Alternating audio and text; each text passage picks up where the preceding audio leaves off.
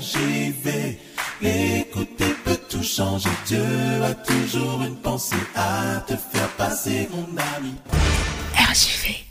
C'est parti, voici la première question euh, du jour. C'est une question eh bien, qui est posée par euh, Chantal de Matoury. Elle nous pose cette question à l'issue du sermon euh, d'hier. Alors pour ceux qui ont eh bien, écouté ce sermon, vous pourrez faire le lien. Pour ceux qui ne l'ont pas écouté, dans tous les cas, nous poserons la question de Chantal et nous tenterons d'apporter une réponse. Hein. donc je vais vous lire en fait la question de Chantal. Bonsoir pasteur. Le chapitre 8 des Proverbes a toujours été assez énigmatique. Je reconnais qu'au vu de toute la description qui y a été faite, il ne pouvait s'agir que de Jésus. Cependant, les versets 22 à 24 m'interpellent.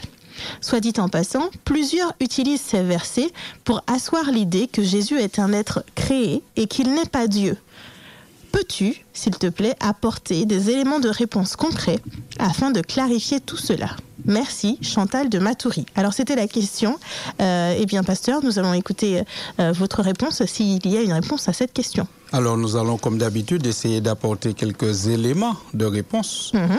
Et le principe que nous avons adopté, c'est que nous donnons quelques éléments et les auditeurs sont chargés je dirais, d'approfondir toujours encore les questions, dans les réponses aussi, dans un esprit de prière et de recherche dans la parole de Dieu. Euh, ce sermon, pour ceux qui voudraient le réécouter, sont sur la chaîne euh, YouTube Église Adventiste Salem. Ils pourront réécouter le sermon. C'était le sermon d'hier, c'est-à-dire le 30 mai. En fait, la question qui nous est posée, c'est est-ce que Jésus est un être créé? Alors non, pas du tout. Jésus n'est pas présenté dans la Bible comme un être créé. Et quand on considère un passage de la Bible, surtout quand c'est un passage qui est dans une forme poétique ou allégorique, on ne peut pas se risquer d'établir une doctrine à partir d'un tel type de texte, c'est-à-dire poétique ou allégorique. Il faut plutôt regarder l'ensemble de l'enseignement de la Bible sur le sujet pour savoir comment se définir par rapport à ce sujet. C'est vrai que dans le livre des Proverbes au chapitre 8, il est question de la sagesse. La sagesse est présentée comme un attribut divin et la sagesse est présente dans le livre des Proverbes assez souvent depuis le chapitre 1er. Mhm. Et nous arrivons au, chapitre 8 où la sagesse est encore mentionnée, mais là, dans ce chapitre, on va personnifier la, sagesse. Il y aura une forme de personnification de la sagesse et on voit que sous les traits de cette personne, ce sont les traits de Jésus qui apparaissent.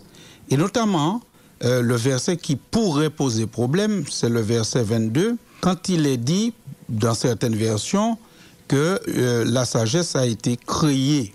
Ou alors, euh, plusieurs fois, dans le passage après le verset 22, il est répété le mot enfanté. Alors, ce qu'il faut se dire, c'est que dans ce chapitre 8 du livre des Proverbes, il y a un cri qui est lancé pour inviter les hommes à rechercher la sagesse de Dieu, à vivre selon les directives de la sagesse de Dieu. Ce qui est important pour le lecteur du chapitre 8, pour qu'il puisse se soumettre à la sagesse et comprendre que la sagesse peut être la source pour lui du vrai bonheur, de la vraie vie, eh bien c'est de connaître l'origine de la sagesse. D'où provient la sagesse? De quelle autorité la sagesse peut nous diriger vers le bonheur? Et c'est pour cela que le mot enfanté est souvent utilisé dans le passage, donc Proverbe 22, euh, Proverbe 8, pardon, mhm. verset 22 jusqu'à 31. Enfanter ne veut pas dire enfanter dans le sens d'une naissance comme une mère qui enfante un, enfant, mais il est plutôt question de montrer d'où vient la sagesse. Elle vient de Dieu, elle est divine. Donc par conséquent, ça donne de l'autorité à la sagesse à laquelle les humains sont appelés à se soumettre pour trouver le vrai bonheur et le vrai sens de leur vie. Alors ce qu'on remarque aussi, c'est que si au verset 22, parfois dans certaines versions de la Bible, nous avons la traduction J'ai été créé, dans d'autres versions de la Bible, nous aurons plutôt la traduction L'Éternel me possédait au commencement. Non pas l'Éternel m'a créé, mais l'Éternel me possédait. Alors la traduction l'Éternel me possédait serait plus adéquate parce que le mot qui est employé ici dans l'hébreu, dans l'original, ce n'est pas le même mot créé que nous trouvons par exemple dans la Genèse lorsqu'il dit l'Éternel créa, l'Éternel créa au chapitre 1er. Ce n'est pas ce même mot. c'est un autre mot qui a plus le sens de l'Éternel me possédait. Et si on part sur l'idée de l'Éternel a créé la sagesse à un certain moment, ça poserait vraiment un problème. Parce que ça voudrait dire que si à un certain moment l'Éternel a créé la sagesse, ça voudrait dire qu'à un certain moment l'Éternel a vécu sans sagesse et qu'à un certain moment il a créé la sagesse. Donc ça pose vraiment un problème. C'est-à-dire que Dieu a, a, vécu à un moment sans, sans sagesse. Et on retrouve ce même parallèle dans le livre de Jean, l'évangile de Jean, au chapitre 1er. Mais cette fois, ce qui est utilisé, c'est la parole. La parole était avec Dieu dès le commencement. Et il y a un parallèle clair avec Proverbe 8, verset 23, quand il est parlé aussi depuis le commencement. Alors, est-ce qu'on peut imaginer que Dieu a vécu un moment sans la parole, sans parole, et puis à un moment, il a créé la parole? Non, c'est pas comme cela qu'il nous faudrait comprendre, parce que ça deviendrait vraiment très lourd comme compréhension. Donc, ce qu'il faut comprendre, c'est l'origine est une origine divine, une origine qui remonte à très longtemps, un temps qu'on ne peut pas déterminer, et d'ailleurs, c'est surtout ce que Jésus fait ressortir quand il parle.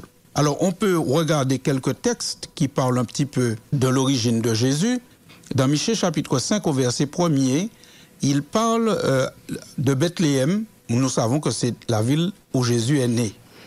Maintenant, et toi, Bethléem, Ephrata, petite entre les milliers de Judas, de toi sortira pour moi celui qui dominera sur Israël et dont l'origine remonte aux temps anciens, au jour de l'éternité. Alors on parle de celui dont l'origine remonte aux temps anciens, au jour de l'éternité. Euh, ce n'est pas un point défini où il a été créé. Et dans l'évangile de Jean, nous avons aussi euh, cette idée parce que nous savons que dans le livre de l'Exode, au chapitre 3, au verset 14, tout le monde connaît cette histoire, lorsque Moïse fait paître le troupeau de son beau-père sur la montagne et qu'il voit le buisson ardent, il s'approche parce qu'il est intrigué par ce buisson qui est ardent mais qui en même temps ne se consume pas, et il engage une discussion avec euh, Dieu à ce buisson ardent, et finalement il dit à Dieu qui lui dit, va dire à Israël que Dieu t'a envoyé pour libérer son peuple. Il dit, mais je vais aller, mais je vais leur dire qui m'a envoyé. Il faut bien que je leur dise qui m'a envoyé. Et Dieu va faire une réponse à, à Moïse qui définit un peu Dieu. Peut-être que ce serait bien qu'on relise cette réponse pour nos auditeurs. Dans Exode chapitre 3 au verset 14, Dieu dit à Moïse, va leur dire, je suis celui qui suis. Et il ajouta, c'est ainsi que tu répondras aux enfants d'Israël. Celui qui s'appelle Je suis m'a envoyé vers vous. Alors quand Dieu se présente comme ça, je suis, ça veut dire c'est quelqu'un qui est là. Il est présent, il existe. On ne parle pas de point d'origine, de point de départ, je suis. Il est de toute éternité. Et ce qui est frappant, c'est que Jésus se permettra de reprendre ce titre et de se l'attribuer. Dans Jean chapitre 8, Jésus reprend ce titre pour se l'attribuer à lui. Et on va voir que quand Jésus fait cela, il déclenche la colère de certains juifs présents. Ça veut dire qu'ils reconnaissent ce titre. Et pour eux, ce titre ne peut aller qu'à Dieu. On peut relire dans Jean 8, verset 58 et, et verset 59. Jésus leur dit, En vérité, en vérité, je vous le dis, avant qu'Abraham fût, je suis. Là-dessus, ils prirent des pierres pour les jeter contre lui, mais Jésus se cacha et il sortit du temple. Pourquoi est-ce qu'ils veulent lapider Jésus? C'est parce qu'ils reconnaissent dans la phrase que Jésus dit, avant qu'Abraham fût je suis, ils reconnaissent une allusion claire à Exode 3.14 et ils sont courroucés parce que ce titre, cette situation, je suis, n'appartient qu'à Dieu et Jésus s'attribue cette, cette situation. Et on va voir encore plus loin dans l'évangile de Jean, chaque fois que euh, certains juifs cherchent à mettre Jésus à mort de manière brutale et précipitée, c'est toujours pour la même raison. On peut lire encore Jean 5, Jean 5 au verset 18. À cause de cela, les Juifs cherchèrent encore plus à le faire mourir, non seulement parce qu'il violait le sabbat, mais parce qu'il appelait Dieu son propre Père, se faisant lui-même égal à Dieu. Vous voyez, chaque fois qu'ils se mettent dans cette colère, c'est parce qu'ils estiment ils estiment que Jésus fait des choses qu'il n'a pas le droit de faire. Alors dans ce passage, deux choses qu'ils estiment que Jésus n'a pas le droit de faire. Premièrement, Jésus a guéri un homme malade le jour du sabbat et ils estiment que ça, c'est transgresser le sabbat. Deuxièmement, Jésus se fait à leur avis l'égal de Dieu et pour eux, il n'a pas le droit de faire cela.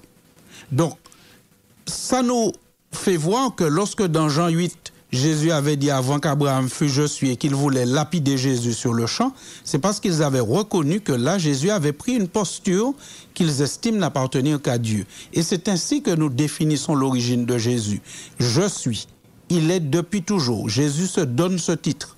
Et nous ne pouvons pas croire que Jésus lui-même blasphémait sur, lui-même en disant je suis alors qu'il a été créé à un moment donné. Ce n'est pas, ce n'est pas le cas. Il y a encore d'autres textes dans la Bible qui pourraient ou que certaines personnes utilisent parfois à mauvais escient.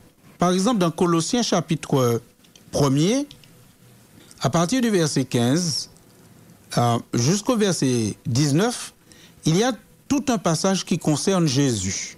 Colossiens chapitre 1er, verset 15 jusqu'à 19. Il est l'image du Dieu invisible, le premier-né de toute la création. Car en lui ont été créées toutes, toutes les choses qui sont dans les cieux et sur la terre, les visibles et les invisibles, trône, dignité, domination, autorité. Tout a été créé par lui et pour lui. Il est avant toute chose et toute chose subsiste en lui. Il est la tête du corps de l'Église, il est le commencement, le premier-né d'entre les morts, afin d'être en tout le premier. Car Dieu a voulu que toute plénitude habitât en lui. C'est la partie où il est dit que Jésus est le premier-né de toute la création. Alors, on peut prendre ce texte, comme le font certaines personnes, et disent, bon, voilà un texte qui dit que Jésus est là, le premier-né de toute la création, donc il est la première créature. Mais ce n'est pas ce que ce texte signifie. Jésus n'est pas le premier-né de toute la création comme étant la première créature. Le premier-né ici veut dire le principe de. Il est le principe de la création. Parce qu'après, Paul s'évertue de montrer qu'il est le créateur. Il est celui qui a créé toutes choses et celui par qui toutes choses ont été créées. C'est un peu comme dans le livre de l'Apocalypse aussi. Dans Apocalypse chapitre 1er verset 5, Jésus est aussi appelé premier-né encore une fois.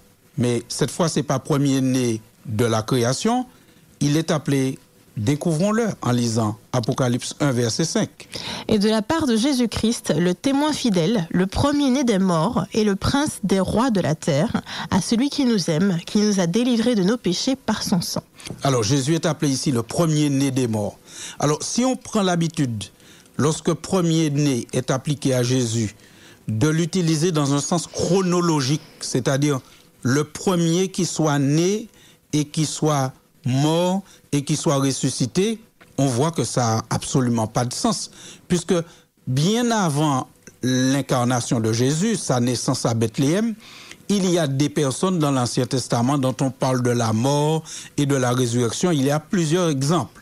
Donc Jésus n'est pas le premier-né à mourir et à ressusciter. Faut pas prendre ces expressions quand ça s'applique à Jésus dans le sens chronologique, c'est-à-dire le premier après le deuxième. Non, c'est il faut pas le prendre dans le sens chronologique, mais dans le sens de l'importance. Jésus est celui qui est né, mort et ressuscité qui a le plus d'importance et il devient le principe de la résurrection de tous. Il est le principe de la résurrection de tous. Et c'est pour cela que Jésus dit un peu plus loin, dans Apocalypse 1er toujours, versets 17 à 18, il dit qu'il est le principe de la résurrection. Nous sommes toujours dans le même chapitre.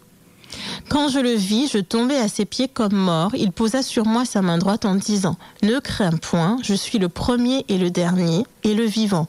J'étais mort et voici je suis vivant au siècle des siècles. Je tiens les clés de la mort et du séjour des morts. Donc quand la Bible dit dans Apocalypse 1, verset 5 que Jésus est le premier né des morts, ce n'est pas un sens chronologique, mais c'est un sens d'importance, puisqu'après l'explication qui est donnée montre que Jésus tient la clé de la mort et du séjour des morts. Donc Jésus est le premier-né des morts, ça veut dire qu'il est le principe de la résurrection. Il est le principe de la résurrection. Il est celui qui tient les clés de la mort et du séjour des morts. Il est celui par qui on peut ressusciter. Et c'est ce qu'il disait déjà hein, euh, dans Jean 6, euh, verset 53, 54, quand Jésus disait aux gens, euh, celui qui croit en moi, qui mange ma chair, qui boit mon sang, a la vie éternelle, et je le ressusciterai au dernier jour. Dans Jean 5 aussi, Jésus parle, il dit qu'il que viendra un jour où il appellera tous ceux qui sont dans les tombeaux. Donc, premier né d'entre les morts, ce n'est pas le premier à être né, mort et ressuscité, mais c'est le principe de la résurrection. Premier né de la création, ça ne veut pas dire la première créature, mais ça veut dire celui qui est le principe de la création, celui par qui toute chose existe. Donc la Bible, d'une manière générale, quand on prend tout ça, son enseignement, ne place pas la, la création de Jésus en quelque part ou le début. La Bible nous fait plutôt comprendre que avec Jésus, nous sommes plutôt dans le je suis. Tout comme Exode 3.14, celui qui était dans le buisson se présentait comme je suis. Et nous devons, en tant que chrétiens, admettre que parfois les choses qui concernent même la nature de la divinité peuvent être difficiles à cerner. Nous ne pouvons pas tout expliquer, mais nous pouvons comprendre que la Bible fait très clairement ressortir que Jésus, il a cette nature, les capacités de la divinité, il est capable de ressusciter des morts. Jésus a dit de même que le Père a la vie en lui-même, il m'a donné d'avoir la vie et de la donner, etc. Donc on sent bien que il faut pas prendre Proverbe 8 verset 22-23 pour en faire une doctrine sur Jésus a été créé. Ce serait ignorer tous les autres textes de la Bible qui parlent de Jésus. Tout changer. Dieu a toujours une pensée à te faire passer, mon ami.